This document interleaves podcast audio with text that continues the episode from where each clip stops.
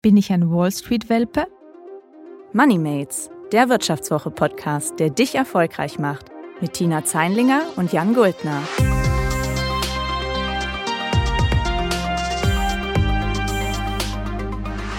Hallo und herzlich willkommen zu Moneymates. Mein Name ist Jan Guldner. Und ich bin Tina Zeinlinger. Ja, schön, dass ihr heute wieder bei uns eingeschaltet habt. Wir wollen heute nämlich mal schauen, was eure Psyche eigentlich mit eurem Konto zu tun hat. Ja, es klingt vielleicht ein bisschen abgefahren und nicht unbedingt nach Geld-Podcast, so Psyche-Sachen. Aber wir haben einen Experten heute zu Gast, der ähm, sich mit dem Thema ganz besonders gut auskennt. Und das ist Oliver Spitzer. Er ist der Geschäftsführer ähm, des Kölner Marktforschungsunternehmens September. Und er und seine Kollegen haben dort vor ja, nicht allzu langer Zeit eine neue Studie gemacht und über die wollen wir heute mal sprechen. Ja, danke Oliver, dass du da bist. Ja, auch von meiner Seite herzlich willkommen, Olli. Ähm, bevor wir richtig loslegen, äh, können wir vielleicht noch mal einmal ganz kurz drüber sprechen, was ihr eigentlich bei September macht. Also ihr seid Marktforscher, aber irgendwie auch nicht so richtig. Also ihr macht so ein bisschen was Spezielles in der Marktforschung. Magst du das mal kurz erklären? Ja, das ist richtig. Wir scheuen auch tatsächlich immer so ein bisschen den Begriff Marktforschung, wenn wir uns selber vorstellen. Nicht, weil es falsch wäre, wir sind Marktforscher. Mhm. Aber die erste Assoziation, die man hat, wenn man Marktforschung hört, ist normalerweise irgendwie ein Typ, der einem mit einem Klemmbrett in der Innenstadt auflauert. Das machen wir nicht. Wir sind ein, ein vor allen Dingen tiefenpsychologisch arbeitendes Institut. Das heißt, ähm, wir legen die Leute sozusagen auf die Couch.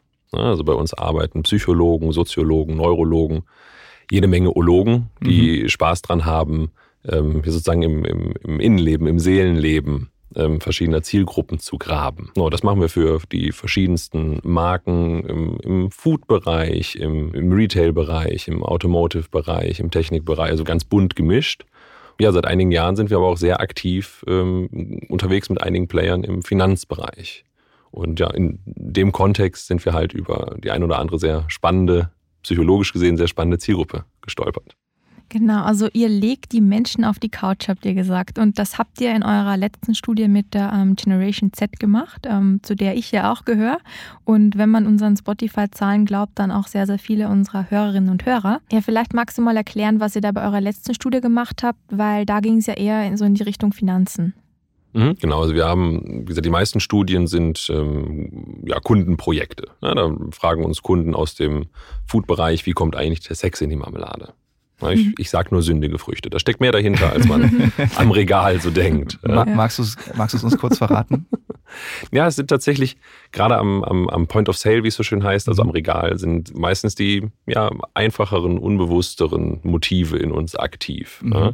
Und da ist eine Packungsform und eine Fruchtdarstellung. Und Jetzt, ne, ihr, ihr, seht die glänzende Erdbeere, an der noch Wassertropfen runterlaufen. Das ist kein Geschmacksversprechen. Ja, mhm. Die schmeckt nicht nass, die Marmelade. Mhm. Ne, das ist nicht das, was uns diese Wassertropfen suggerieren soll. Okay. Aber es funktioniert. Ne? Mhm. Also es ist immer die Kunst und auch egal, welches Projekt oder welche Branche, welches Thema, das Unterbewusstsein des Menschen mhm. aus unserer Perspektive als Forscher heraus gesehen anzuzapfen und als Marketeer, als Werbetreiber natürlich irgendwie ja, zu triggern, anzupieksen. Ne? Weil das ist der Teil in uns, der am Ende des Tages Kaufentscheidungen oder auch Finanzentscheidungen trifft. Und ähm, genau in der letzten Studie ähm, haben wir uns ähm, eine, eine ganze Generation sozusagen angeschaut. Da ging es, der ursprüngliche Treiber war das Thema Lockdown, Pandemie, Corona, mhm. you name it. Ne? Und ähm, unsere Frage war eigentlich relativ allgemein gehalten, dass wir uns gefragt haben, welchen Einfluss hat diese Schockstarre sozusagen auf diese ganze Generation. Zu dem Punkt ging es noch gar nicht um Finanzen, sondern da haben wir uns, wie gesagt, gefragt, was, was macht das eine Generation, die eigentlich aus dem Bauch heraus gerade draußen sein müsste, Mülltonnen anzünden, ja, äh, sich und andere kennenlernen. Tina auch ständig gemacht, Mülltonnen anzünden. Klar. Ich höre schon von den Rooftop-Partys. Ja, ja, mhm. ja, ja. ja. Aber die eigentlich ja gerade in einer sehr prägenden Lebensphase ist. Mhm. Ja, und ähm, die wird plötzlich weggesperrt. Mhm. Da passt was nicht psychologisch. Und natürlich passiert da viel psychologisch. Mhm. Ja, natürlich waren da viele Studierende dabei, da waren aber auch schon einige Berufseinsteiger dabei. Wir hatten schon einige äh, Studienabbrecher und dadurch Berufseinsteiger dabei. Mhm. Einige, die, klar, gerade mit 18, 19 ähm, noch am Abi dran waren. Also da ein ganz bunter Mix. Da haben wir keine okay. Zielgruppe uns ja, separat angeschaut, sondern wirklich einmal über, die, über diese Altersgruppe hinweg. Mhm. Nach einer kurzen Unterbrechung geht es gleich weiter. Bleiben Sie dran. Wie steht es um den Standort Deutschland? Wie entwickelt sich der Goldpreis? Wie führe ich in meinem Unternehmen KI ein? Ich bin Horst von Butler, Chefredakteur der Wirtschaftswoche und jeden Tag liefern wir Ihnen Analysen, Kommentare, Reportagen und Hintergründe, damit Sie fundierte Entscheidungen treffen können. Sei es für Ihr Geld, Ihre Immobilien, für Ihre Karriere oder für das eigene Unternehmen. Wir begleiten Sie beim nächsten Schritt und wir denken an den nächsten Schritt. Für unsere journalistische Arbeit wurden wir jetzt sogar mit dem European Publishing Award ausgezeichnet als Magazin des Jahres und das wollen wir mit Ihnen feiern. Auf vivo.de slash ausgezeichnet können Sie jetzt drei Monate lang die Vivo zum halben Preis lesen. Also da würde ich ja zuschlagen. Ich freue mich auf Sie.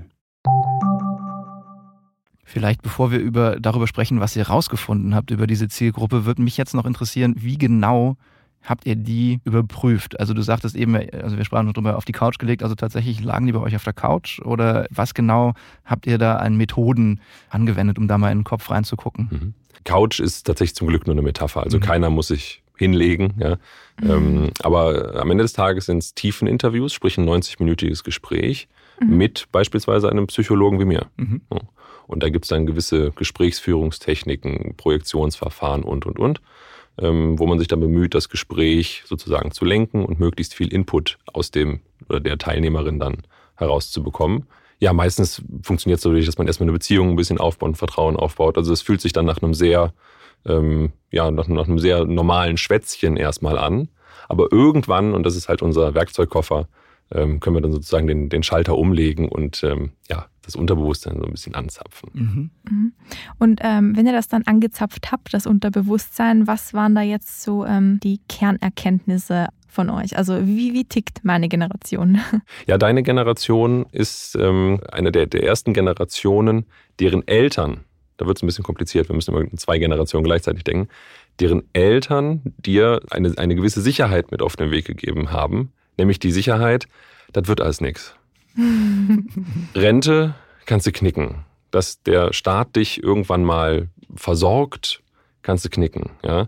Dass du im, im Notfall irgendwo ein bequemes Polster haben wirst, wenn nicht aus eigenem Antrieb heraus irgendwo aufgebaut, kannst du auch vergessen. Also die, die ist die erste Generation, die schon von, von Tag eins an sozusagen eine, eine, ja, ein auf sich allein gestellt sein irgendwie mitbekommt und gleichzeitig aber den größten Anspruch hat, den man sich als Generation irgendwie geben kann, nämlich so ein bisschen die Welt zu retten im Alleingang.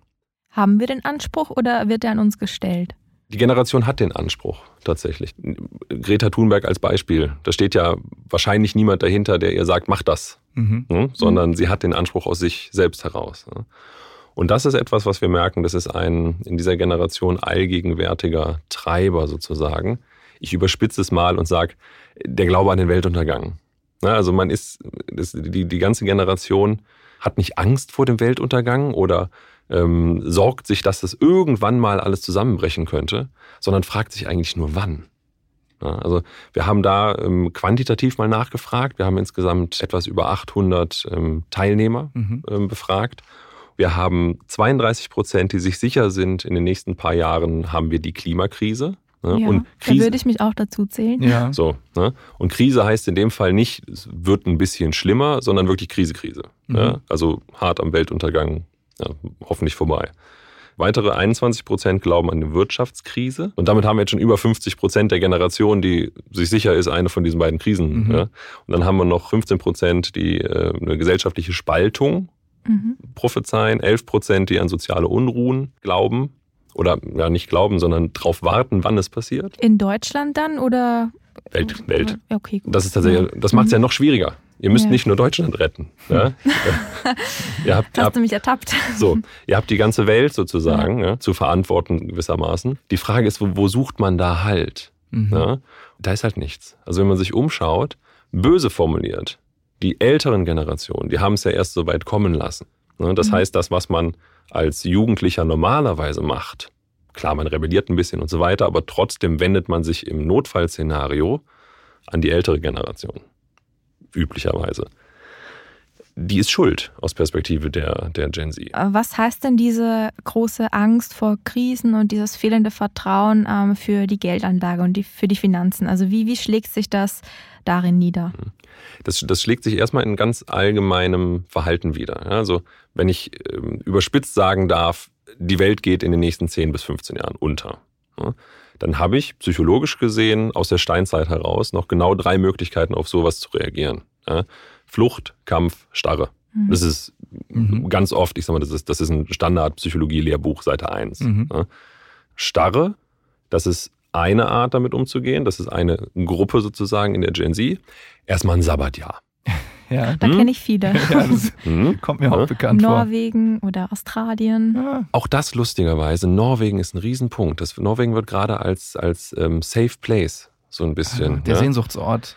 Ja, genau, aber Sehnsucht nicht, weil ähm, Strand und Sonne mhm. und Party, sondern äh, da ist die Welt noch nicht so ganz kaputt, die haben noch Bäume. Mhm. Ja? Mhm. ja, und abgeschottet auch irgendwie so, oder? Und man muss sich irgendwie so gefühlt um nichts kümmern, außer um sich selbst. Also man hat all diese Verpflichtungen, glaube ich, die man hier so in Deutschland fühlt, dort eher nicht. Es ist so ein bisschen die Zeit zurückdrehen. Ja, genau. Und das ist genau das, was diese, diese Starre dann ja mit uns macht. Mhm. Ne? Früher vom Säbelzahntiger stehen bleiben in Schockstarre war jetzt nicht immer eine gute Idee, aber das Verhalten muss das ja noch, noch in uns drin. Mhm. Seit heute ist das dann die Gruppe, die sagt erstmal ein Sabbatjahr oder Augen zu und durch. Mhm. Ne? Dann gibt es die äh, Fight, also die, die Kampfreaktion. Ja? Das ist ähm, Fridays for Future mhm. und Co. Ja? Also mhm. das ist, wir haben keine Chance, wir versuchen trotzdem sie zu nutzen, wir machen was. Ja? Das richtet sich dann gar nicht groß ans Finanzverhalten, direkt, sondern an, ja, allgemein an, wir wollen das Problem angehen. Sehr mhm. viel Nachhaltigkeitsthemen und Co. sind da sehr, sehr, sehr wichtig und sehr, sehr laut in dieser Zielgruppe. Die dritte Reaktion, sagt ich gerade schon, ist die Flucht. Und die Flucht ist dieses, dann kümmere ich mich um mich. Also es gibt eine Reaktion, dass man sich sehr um seinen, um seinen eigenen Bizeps plötzlich kümmert. Ja, genau dieses Verhalten schlägt sich auch auf ähm, Finanzentscheidungen nieder, weil ich, ich sage mal, man kann auch den Finanzbizeps trainieren. Ja? Mhm. Und ähm, wie gesagt, wir sind ja schon seit ein paar Jahren mit unterschiedlichen Generationen in der, in der Finanzbranche unterwegs und schauen uns die Psyche verschiedenster Zielgruppen an. Ja. Selbst wir haben uns erschrocken, weil wir hatten das Gefühl, okay, da wurden, wurde über Nacht vier Generationen weitergespult sozusagen. Also dass die nächste Generation sich immer anders verhält als die Elterngeneration. Wow, danke Psychologiestudium. Ne? Also das mhm. hätten wir uns denken können. Mhm. Aber wie, wie krass der Unterschied ist, das ist das Spannende. Weil wenn wir ähm, uns die üblichen Zielgruppen anschauen, ja, da ist Inflation fast noch ein Fremdwort. Mhm. Ja. Die hätten am liebsten alle noch ihr Sparbuch, Hauptsache, das ist alles sicher und Geld ist sowieso eigentlich nur sicher, wenn ich es ähm, in, einem, in einem Sparschwein bei mir unterm Bett verstecke und alles andere kann ich nicht anfassen, das ist irgendwie gruselig. So. Mhm. Das ist die, die breite Masse im positivsten Sinne. Ja? Und dann gibt es natürlich ein paar Experten, die sich da stärker mit befassen. Aber in dieser Gen Z, da sind das nicht, ist das nicht die Ausnahme, sondern da sind jede Menge von diesen Experten drin. Also von den 800 in unserer Stichprobe waren knapp 200 dabei, die wir als Welpen der Wall Street, als Puppies of Wall Street mhm. äh, bezeichnen würden, weil die täglich sich mit Finanzen rumtreiben, weil die täglich traden, weil die mega affin für, für Trading-Apps, für Tutorials, für Self-Improvement im Bereich Finanzen sind. Mhm. Und das kommt halt auch alles oder wird alles gespeist aus dieser ja, Angst, die Welt geht unter, irgendwer muss sich kümmern. Und im Ausschlussverfahren komme ich drauf, scheiße, ich muss mich wohl selber kümmern, mhm. um mich. Ja? Und das, das kann ich mit Yoga, das kann ich aber auch mit Trading. Mhm. Und diese Apokalyptiker dieser Generation, also die wirklich da nur den Untergang sehen, warum machen die überhaupt noch irgendwas dann an den Finanzmärkten? Warum haben die nicht noch krassere Rezepte und was sind denn deren Ideen eigentlich? Also was haben die vor? Was sind deren Produkte? Wie legen die an? Der Wunsch ist, ironischerweise, der Wunsch ist die Absicherung und deswegen suchen sie das Risiko. Mhm. Hm? Klingt jetzt irgendwie ein bisschen konträr. Ich glaube irgendwie, also wenn ich das aus meiner Perspektive versuche mal zu erklären, wenn draußen die Welt untergeht, dann kann sie ja irgendwie auch hier jetzt nicht mehr so schlimm werden. Also selbst wenn jetzt an der Börse irgendwie so mega viel Chaos ist, wenn rundherum um mich auch Chaos ist, dann ist dieses Chaos an der Börse ja vielleicht nicht mehr so schwerwiegend, dass ich mir denke, das ist so krasses Risiko, das möchte ich gar nicht. Dann gehe ich doch das auch gern ein. Also weil ich sowieso gewohnt bin, dass rundherum alles drunter und drüber geht. Mhm. Ja, tatsächlich. Also Risiken sehen plötzlich anders aus. Ne? Mhm. Ne? Risiken, genauso wie du es gerade ähm, richtig fasst, sind immer relativ. Mhm. So, und wenn jetzt gerade äh, links von mir ein Wald brennt und äh, rechts von mir ein Keller unter Wasser steht, und ich habe Tausende an der Börse verzockt, ja gut, dann habe ich halt Tausende an der Börse verzockt. Das ist dann in dem Fall das am wenigsten riskante, das geringste Übel sozusagen. Ja. Der wichtigste Punkt eigentlich, warum diese Generation das Risiko so sehr sucht, ne, ist, ist nicht der, dass das Risiko so klein wirkt, das ist quasi ein Bonus, das macht es leichter, ja, sondern der wichtigste Grund ist, dass das ein Hetzspiel ist für die. Was heißt das? Also kannst du das erklären, Hetzspiel? Mhm. Die haben keine Zeit. Ah. Wir, wir bekommen Zitate von Mitte 20-Jährigen, die uns sagen, wörtlich, mit 30 musst du Millionär sein oder du schläfst mit 50 unter der Brücke. Uff, dann habe ich jetzt schon verloren. So. Schade. genau. Pech gehabt, Hätte ich, ja, Jan. hätte ich ja was gegen tun können. Wir können nur die Daumen drücken, dass die Gen Z die Welt jetzt für uns rettet. Mehr, mehr können wir nicht mehr machen. Doch, ihr könnt mehr machen. ihr seid noch nicht alt genug. Stimmt, ja. Erwischt. Ja. Ja, Aber genau aus diesem, aus diesem Gefühl heraus, dass das alles über Nacht passieren muss, ja, sind die, ich sag mal, guten alten Anlageoptionen, die ein gewisses Maß an Sicherheit dann ja auch heute noch mit sich bringen, sind plötzlich komplett uninteressant geworden. Auch weil die natürlich langfristiger dann sind, ne? Die so diese, sag ich jetzt mal Sparbücher, Bausparer, hat ja alles eine längere Laufzeit als so ein ETF oder auch Aktien oder von mir auch, also auch Futures, die man täglich, stündlich kaufen und verkaufen kann. Ja, genau, hat eine längere Laufzeit. Ja. Ja. und blöd gesagt, was, was, was soll ich mit einem Rentenfonds, wenn ich davon ausgehe, in 15 Jahren geht mehr oder minder die Welt unter? Mhm. Ja. Mich interessiert jetzt noch, also dieser Begriff Puppies of Wall Street heißt ja Welpe der Wall Street. Ähm, Welpen sind verspielt, haben vielleicht auch noch nicht so viel Ahnung von der großen, weiten Welt. Kennen sich diese Gen Z-Vertreter denn an der Börse und mit den Finanzprodukten auch aus, die sie traden, oder machen die das einfach nur so schnell, schnell, um irgendwie abgesichert zu sein? Die meisten haben schockierenderweise tatsächlich einen Plan. Ich habe 90 Minuten dann mit einem, mit einem Anfang 20-Jährigen gesprochen und komme aus diesem Gespräch raus und habe das Gefühl, scheiße, ich habe mein Leben nicht im Griff. Ja, ich, ich bin hier das Opfer. Geht Weil- mir hier auch immer so. Ja, weil der Ach, weiß Jan. genau, was er tut. Ja. Und ähm, die machen, die beschäftigen sich sehr viel damit, die machen sich äh, extrem schlau. In Hinterfragen im Zweifelsfall aber nicht groß, sondern die, die, die eiserne Regel ist, der Erfolg gibt mir recht oder der Gewinn gibt mir recht in dem Mhm. Fall. Ne? Die haben natürlich keine, keine lange Historie, auf die sie zurückschauen können. Also die können nicht sagen, das ist meine Strategie, die ich die letzten zehn Jahre verfolge und deswegen ist die gut. Nur der, der, der Warnhinweis für diese Zielgruppe ist, dass, dass man dieses Gehetzte sich nicht immer sozusagen, äh, oder dass man, dass man sich nicht immer zur Hetze zwingen muss. Ne? Wir haben alle, glaube ich, ein, ein Bild vor Augen von dieser Fail-Kultur. Mhm. Ja? So ein bisschen Hollywood aufgeladen vielleicht, ja. Die großen Unternehmer, die ihre, ihre ähm, größten Fehler feiern und sagen, da haben wir richtig was gelernt und ich habe schon drei Startups vor die Wand gefahren, deswegen bin ich jetzt richtig gut in dem, was ich jetzt tue und Mit Co. fremdem Geld, muss man dazu sagen. Ideal. Ja. Ja. Und das ist was, was eine Gen Y und darüber sozusagen tatsächlich noch hat. Ja. Die Fail-Kultur bei den Puppies, die ist 180 Grad gedreht. Mhm. Die trauen sich nicht mehr Fehler zu machen. Zum einen, weil sie sagen, ich habe Zugriff auf alle Informationen. Ne? Dieses Internet, das ist da ein, ein Quell der Freude und gleichzeitig eine riesengroße Belastung. Weil sie sagen, wenn ich einen Fehler mache, habe ich offensichtlich mich nicht schlau gemacht. Ne? Weil es sind ja alle Informationen da draußen. Jeder Fehler wurde schon mal begangen. Das heißt, ich darf eigentlich gar keine Fehler mehr machen. Das ist natürlich ein Punkt, also wenn ich die Eile paare mit dieser mehr als Risikoaffinität. Ja, weil mein Mhm. Wunsch ist ja, das Bitcoin-Prinzip, ja, ich investiere in etwas und habe das innerhalb von ein paar Tagen nicht verdoppelt, sondern ver-1800-fach. Mhm. Das passt super in den Zeitplan der Puppies. Ne? Mhm. Und deswegen haben die eine Tendenz, nicht nur risikoaffin zu sein, sondern regelrecht risikogeil zu sein. So. Kann wunderbar funktionieren. Ne? Also wir, wir, wir wissen erst in fünf Jahren, ob das ein guter Plan war oder nicht. Ne? Aktuell muss man sagen, deswegen komme ich aus den Interviews auch raus und denke, okay, ich habe hier versagt. Mhm. Ne? Ähm, aktuell läuft das bei denen ganz gut. Mhm. Die haben im Durchschnitt 1,7 Mal mehr Einkommen als der Rest der Generation. Ah, okay. Ja? Das habt ihr verglichen dann. Das haben wir verglichen, Mhm. genau. Ja, und gleichzeitig investieren sie in was auch immer, kommen wir gleich bestimmt mal hin, zweieinhalb Mal mehr als der Rest der Generation. Ne? Also Mhm. das Geld, was sie verdienen, stecken sie auch entsprechend direkt wieder rein und haben dann auf den ersten Blick eigentlich einen sehr schönen Teufelskreis geschaffen. Ne? Mhm.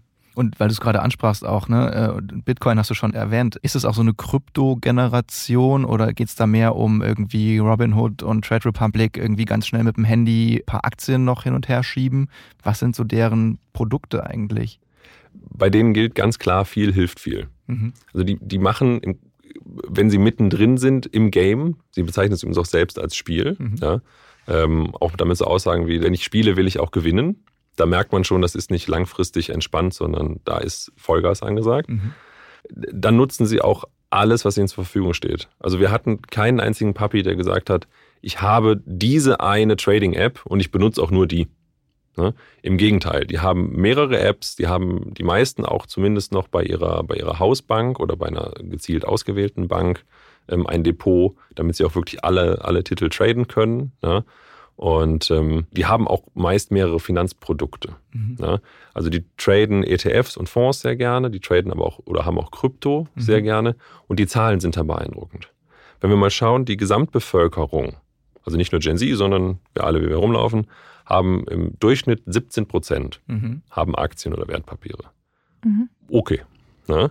Die Gen Z, also Puppies und die beiden anderen Subtypen sozusagen, die wir unterschieden haben, haben schon mal 26 Prozent.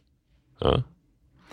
Und wenn wir jetzt auf die Puppies runtergehen, dann wir bei 70 Prozent. 70 Prozent dieser, ähm, ich nenne es mal Finanzelite-Zielgruppe, mhm. ja, hat Aktien oder Wertpapiere.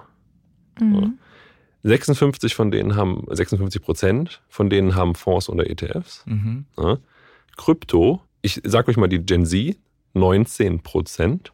Hm? Mehr als im Schnitt Aktien im Rest der Gesellschaft dann, ja. Richtig.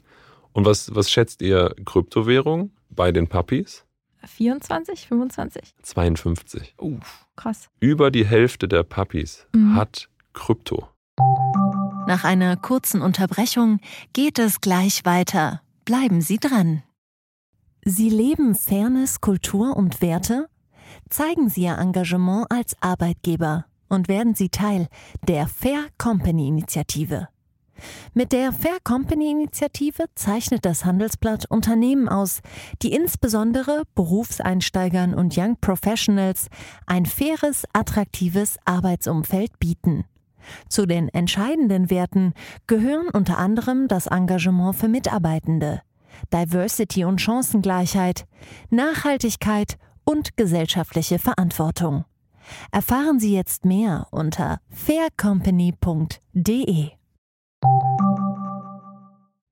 Vielleicht noch die Frage, wie nachhaltig ist dann dieses ganze Verhalten? Also wenn wir so getrieben sind und so gehetzt und alles so in Eile machen, ähm, Zukunftsängste haben, ähm, Nachhaltigkeit in Sachen Umwelt ist ja der Generation ein großes Anliegen.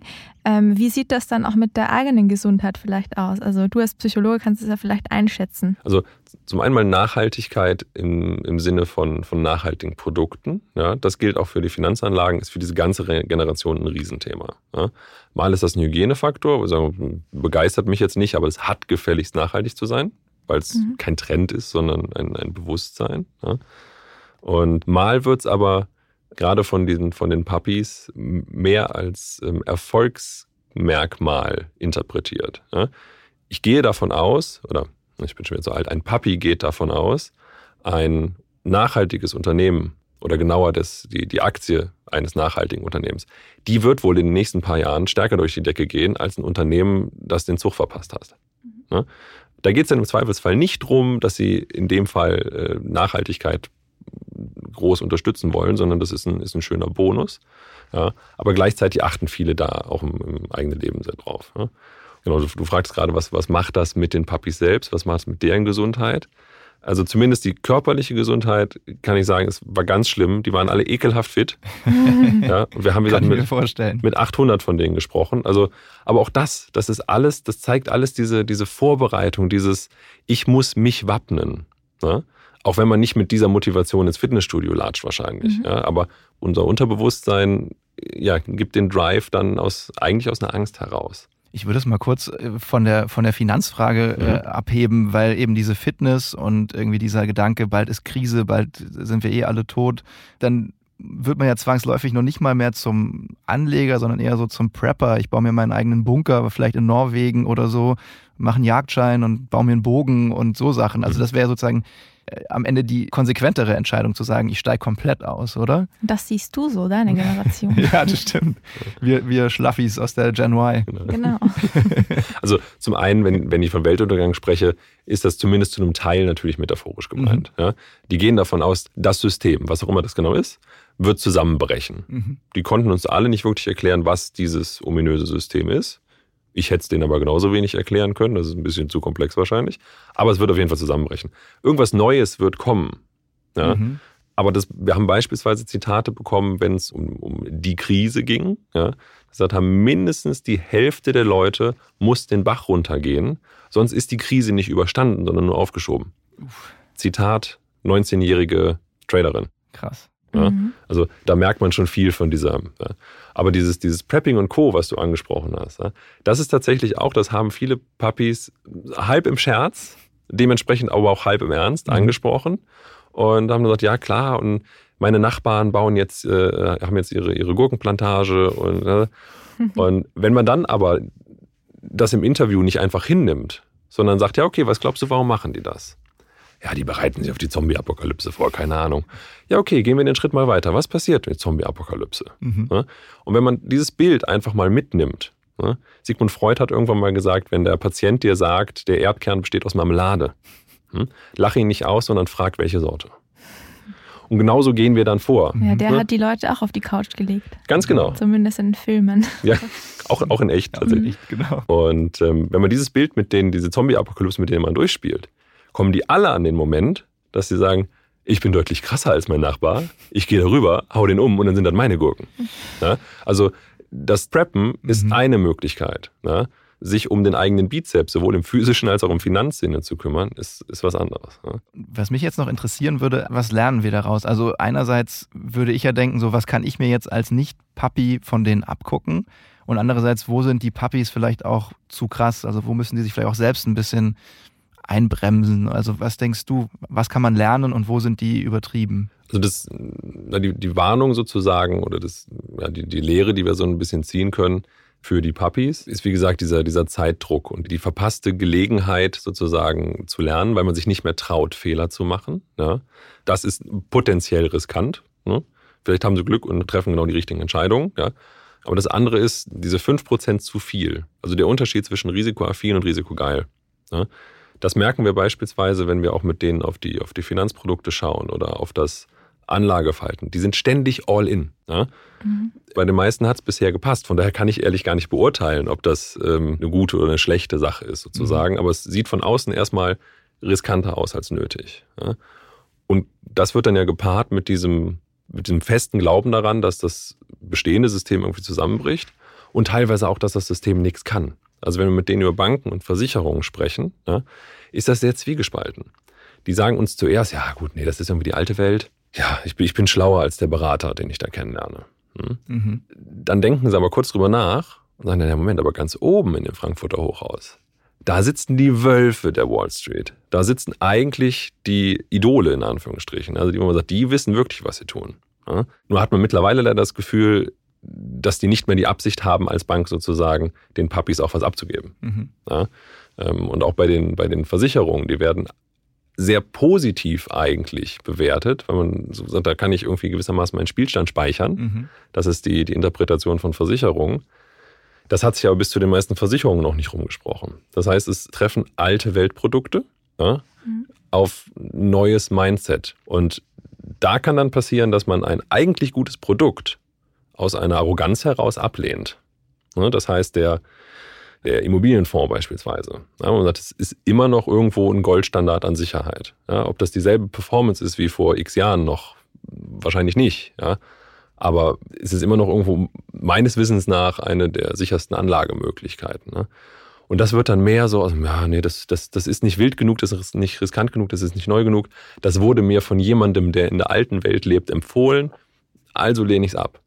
Und diese, das sage ich böse, Arroganz ist dann natürlich gefährlich, weil da verpasst man Chancen. Und das ist ja eigentlich das Gegenteil von dem, was sie tun wollen.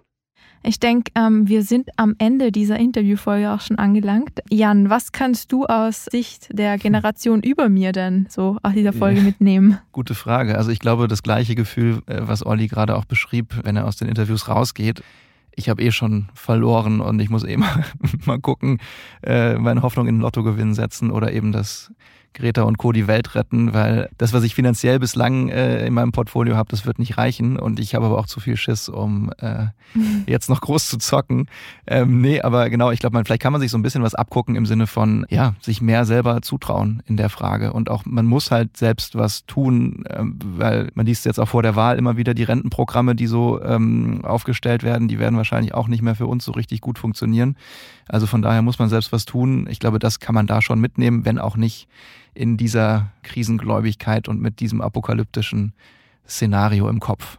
Mhm. Vielleicht ist das aber auch dein Vorteil, weil ich glaube, das würde ich für mich selbst aus dieser Folge jetzt mitnehmen, dass man sich selbst vielleicht ein bisschen entschleunigen muss, wieder Mut zusprechen, dass vielleicht doch noch Hoffnung am Ende des apokalyptischen Himmels ist.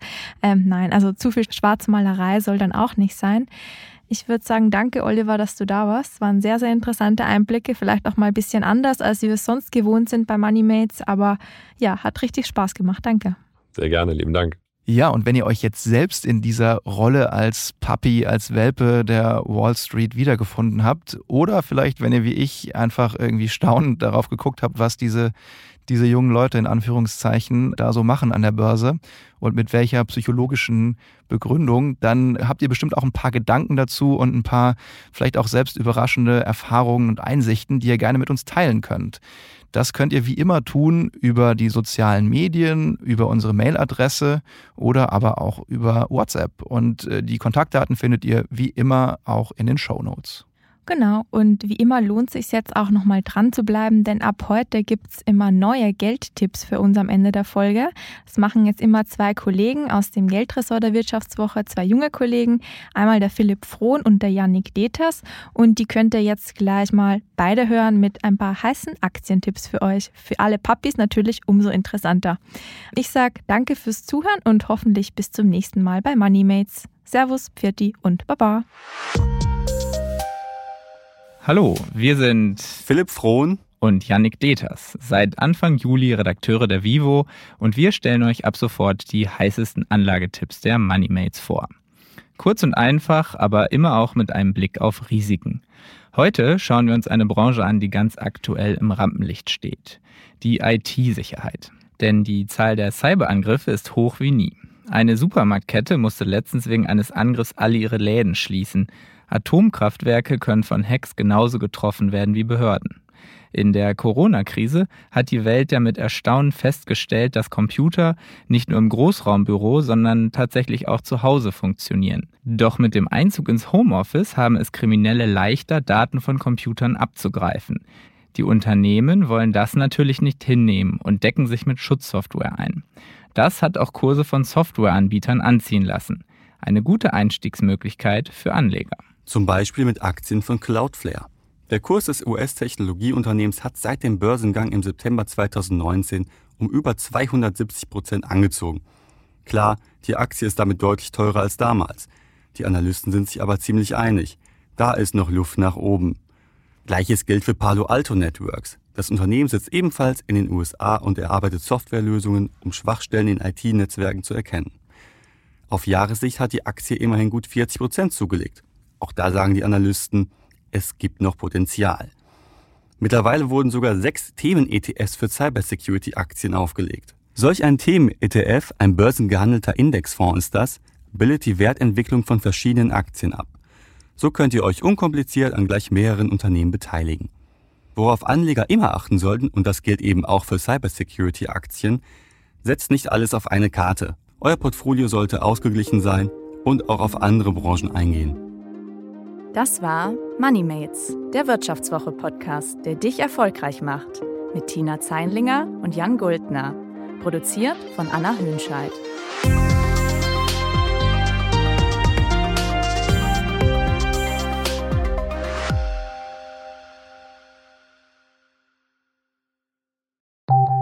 Nach einer kurzen Unterbrechung geht es gleich weiter. Bleiben Sie dran.